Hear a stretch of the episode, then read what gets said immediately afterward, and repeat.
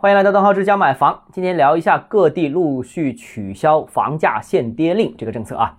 那这个礼拜，呃，最新公布消息的是湖南的浏阳也是取消了房价限跌。其实，在此之前，全国各个城市已经陆陆续续开始取消这个政策了，呃，或者取消，或者是放宽房价限跌的这样一个幅度。在大湾区啊，比方说像惠州啊、中山啊、广州等等多个城市，先后也将房价下调的幅度进行了调整啊。那之前基本上是控制在百分之十以内的，像广州啊，很多楼盘都规定啊上下浮动六个百分点，后来就一直松一直松，到现在为止，像广州啊，这个已经是允许上涨百分之十，下跌百分之二十。当然，很多城市上下调的幅度更宽。那由此呢，这个房价限跌令在多个城市执行的这种情况陆陆续续退出来。那到现在为止，我们已经看到全国已经有三十多个城市呃取消或者说是放宽这个限跌令。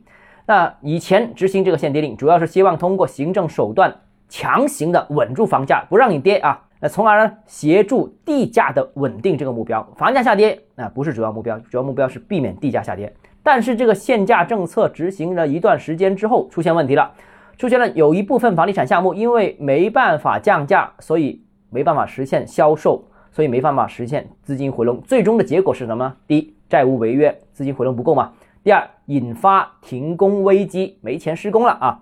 那当前保交房已经列为房地产调控的最主要目标之一，所以如果要实现复工的话，那你首先要解决资金来源问题，而通过销售回笼资金，这个是众多手段之中最重要的一项。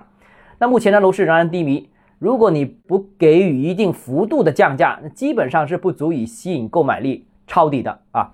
那房价限跌令政策的这个放开，让楼市在定价问题上面啊有了更大的自主权。开发商获得这个自自主权，楼盘可以根据市场情况自行定价、自行降价。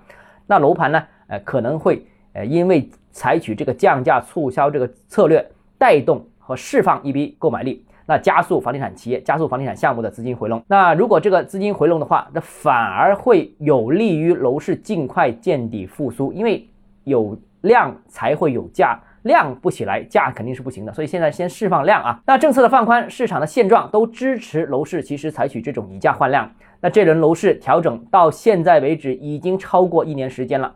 那调整期，我个人认为可能还得持续半年，甚至不排除更远。如果啊这个不想选择躺平的话，我个人建议啊，这各大楼盘、各大开发商按照目前市场情况，销售降价。绝对比换掉你公司的营销总更有效。我建议啊，接下来几个月还是应该采取以价换量的政策。好了，今天节目到这里啊。如果你个人购房有其他疑问，想跟我交流的话，欢迎私信我或者添加我个人微信，账号是教买房六个字拼音首字母小写就是微信号 d h e z j m f。我们明天见。